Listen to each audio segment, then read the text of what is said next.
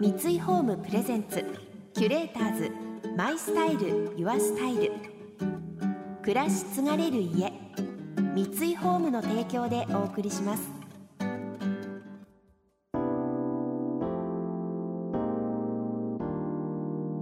溢れる情報の中で確かな審美眼を持つキュレーターズがランデブー。今日のキュレーターズは片桐仁です。小西真奈美です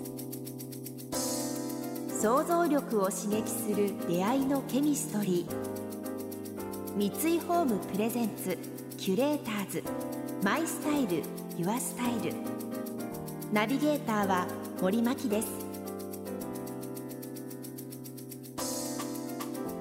今日のキュレーターズは俳優で彫刻家の片桐仁さんと女優で歌手の小西真奈美さん。お笑いタレントとしてデビューしその後ドラマや映画舞台などで個性派俳優として活躍されている片桐さん。芸術家としての顔も持ち合わせています。一方小西さんは一昨年自らが作詞作曲を手掛けたアルバムを発表。その中でラップも披露されています。そんなジャンルにとらわれずに活躍されているのがお二人の共通点。そこで今回は肩書きに縛られない発想の源に迫っていきます。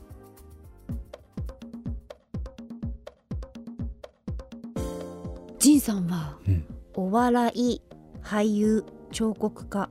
あ声優さんも。声優はあんまやってないですね。うんでもね声の仕事やってますけどね。いろん E なお仕事なさってますね。ねなんかそれって自ら望んでそうないや全然違いますあのやってみませんかって言われて やってみますかっていうもう本当に受け身の人生なので、はい。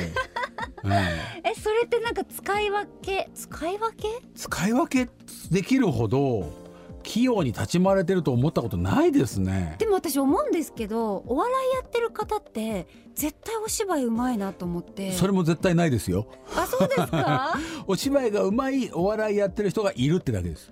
へえまあコントの芝居と演お芝居はだいぶ違いますからね。どう違うんですか？演出家の人に言われた言葉でお客さんの見てるテンポの半歩先ぐらいのテンポで遅いと早くやってくれっていう人結構いるんですよ演出家さんで。そんなにお客さんに合わせてゆっくりゆっくり説明しようなんて思うなみたいなことを言われてでそれは僕お笑いやってた人間としては衝撃だったというか面白いなと思ったけどお笑いは逆ではい。大体お客さんの方見てやるし面白いことを言う時に顔が見えなきゃ嫌だしあでお客さんもそう思ってると思うからだからむしろ演じる側が客席に入っていくみたいな感覚なんですよね。へえあじゃあ例えばある一定のテンポがあるけど、うん。お客さんの顔見てちょっとテンポスローにするとかもあるんですプロの漫才師とかそれ絶対ありますよ、うん、今日のテンポこうだなと。あと会場が広くなると、はい。笑いのタイムラグがあるので、はい。やっぱ間を広げるとかセリフゆっくり言うとかっていうのはありますね。でも演劇それ必ずしもやらないから、うんあと笑い待ちとかコメディの演劇だと受けた後わーって笑いが収まる収まりきる前に次のセリフ入れるみたいなタイミングがお笑いはそれをすごい大事にするから、はい。ちょっと間がずれるんですよ。うん。でも演劇だとそれを全く気にしない俳優さんもいるしなんかだからそれはこっちの舞台の中での起こってるそこで生きてるからなんですよね。はい。でもえなんかお笑いは割とこうお客さんにですよねこれこれこうですよねっていう。対話みたいな感じ。そういう感じに近いんだろうなと思うんですよね。ん。もちろんそういう対話みたいな演劇もあるし、はい。こっちで勝手にやってる笑いもあるとは思うんですけど突き詰めるとなんかそこがなんかだいぶ違うのかなとは思うんですけどね。ん。でもそれを器用に演じ分けてるつもりは全くなくてまなみちゃんもだってねその曲を作ったりとかはい。ラップをやったりとかっていう、はい。音楽はどうなんですか？女優業と音楽は楽しい。やっぱいいんだ。いやなんか私子供の頃からそれこそあの絵を描く、うん。粘土で何か彫刻で作るとか、クリエイティブなことをやるのがとても苦手な子だと思ってたんです、はいはい。ずーっと、はい、じゃあ図工とか書道とか音楽とかそっち系があんま好きなかったってことですか？それが好きだったんですよ。好きなの？どど 実は好きだった好きなのに胸を張ってこれが私の絵画ですとかなんか私の歌を聞いてじゃないけどね。とかっていうタイプじゃなかったので、はいはい。そんなに得意な方ではないんだろうなと思ってたんです。はあはあはあ。でも根底に好きがあって。すごいな。うんそれはいいですねでもね。あそうですか、うん。それでまあお仕事のきっかけでラップを歌ううん。お仕事があって、うんでそこに。ラップは小学校で歌ってないでしょさすがに。ってない。そんな世代じゃないしいくらなんでもね、そうそれでそこにもうラッパーといえばこの人たちみたいな、クレバさんとか、ライムスターのマミディさんとか、アクロさんが出てらして「はい。いやまなみちゃんのラップいいから曲作った方がいいよ」って言うんわれてへその時はカバーなんだけど私なりの頭で鳴ってる音ーを皆さんが一緒にはい。エンジニアさんとかうん。作ろうとしてくださってるそうのん。クリエイティブなことをする現場がすっごく楽しくて。じゃあその場でこう音楽がどんどん変わっていってそうなんです。で私の頭の中ではこれじゃないですとかって言って すごいな。こういう音が鳴っていてとか、面白くなっちゃって。へえどんどん出てきて。出てきて。でできたものをサウンドイメージを言って。サウンドイメージ。でスタジオに入って、まあ、全部打ち込みなんですけど、はいはい。機材で音を選んでトラック作ってってやっていったらもう面白くなっちゃって。確かにどんどんどんどん生まれていってね。う、ん。あこう化学反応が起こっていく感じが。はそれこそその演劇とかドラマとか映画とかそういう現場とはまたちょっと違う感じで。い全然違いました、自分を出すっていう作業ではないじゃないですか。自分がその役の人になり、ああそうね。なることが結果いい作品になる、そうだね。まあ自分は出てるんですけどね。出ちゃうんだけど、うん私だったらこのセリフは言わないとかじゃなくてね。彼女だから言うとかあるじゃないですか、そうですね。音楽はもう自分の中から全部出てくる。ゼロから作るっていうのうん。がすっごく面白くて、へキュレーターズマイスタイルユアスタイル。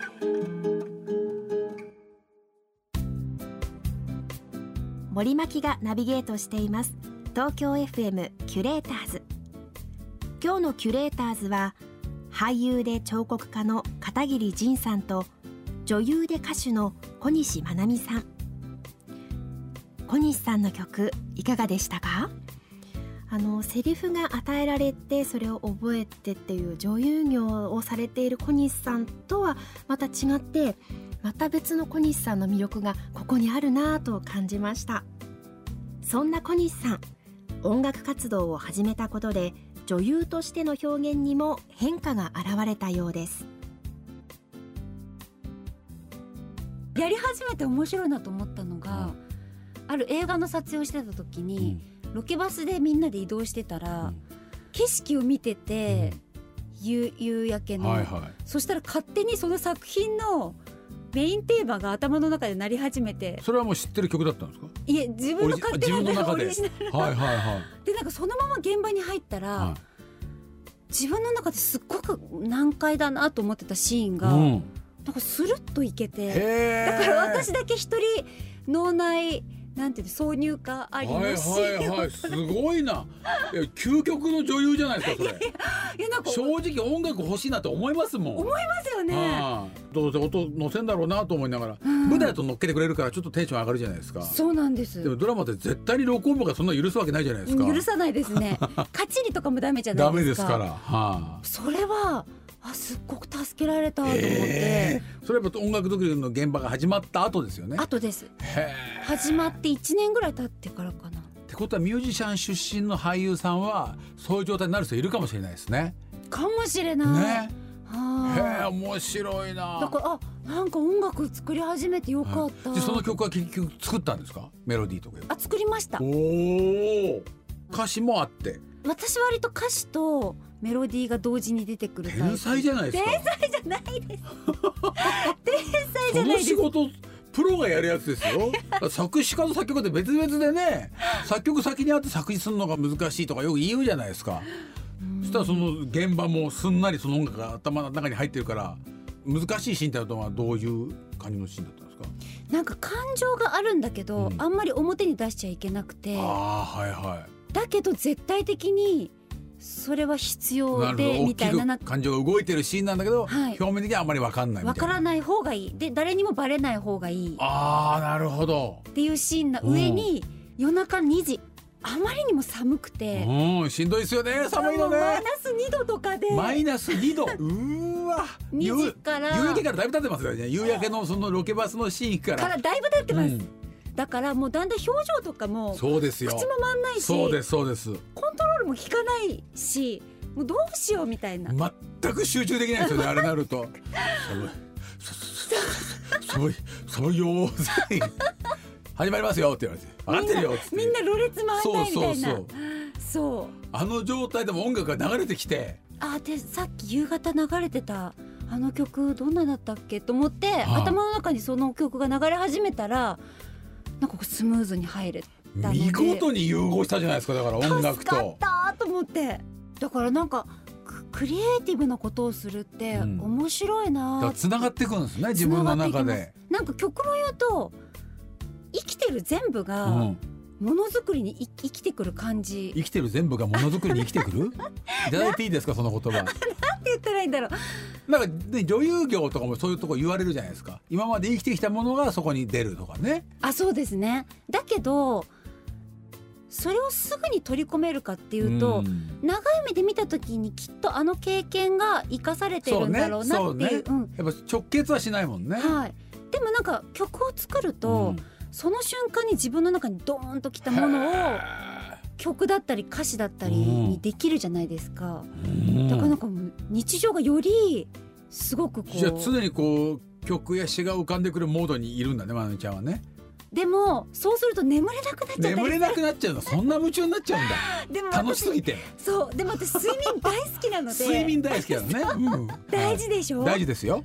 だってほら寝ないと次の日に寝てない顔で撮影行けないですし、でもそういうこともある。5時まで撮って翌日寝れた？その時は。あ翌日がお休みだったんあよかったですよね そっか。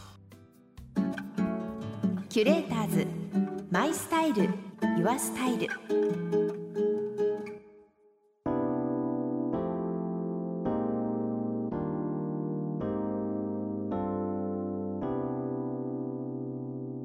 森巻がナビゲートしてきました。三井ホームプレゼンツキュレーターズ。マイスタイルユアスタイル。今日のキュレーターズは俳優で彫刻家の片桐仁さんと女優で歌手の小西真奈美さんとのお話をお届けしました。生きてる全部がものづくりに生きてくるという言葉私もいただきました。ぱり生き方って大事ですよね。また今日からしっかりしなきゃなと思いました。この番組では感想やメッセージもお待ちしています。送ってくださった方には月替わりでプレゼントをご用意しています。今月はコントワール・ドゥ・ファミーユのデザートプレートです。世界各国で愛されるフランス発祥のインテリアブランド。さまざまなシーンでお食事を盛り上げてくれるかわいいテーブルウェアです。上品なデザインは普段のお料理をお皿の上に乗せるだけでもいつもより華やかに飾ることができ盛り付けも楽しくなります。またインテリアライフスタイルなどあなたの暮らしをより上質にする情報はウェブマガジンストーリーズのエアリーライフに掲載しています。今月のリコメンドトピックは我が家で素敵なホームパーティーをです。詳しくは番組のホームページをご覧ください。来週も引き続き片桐さんと小西さんをお迎えしてお二人が挑戦するユニークな舞台についてお聞きしていきます。それでは素敵な週末をお過ごしください。森真希でした。三井ホームプレゼンツキュレーターズマイスタイルユアスタイル暮らし継がれる家三井ホームの提供でお送りしました。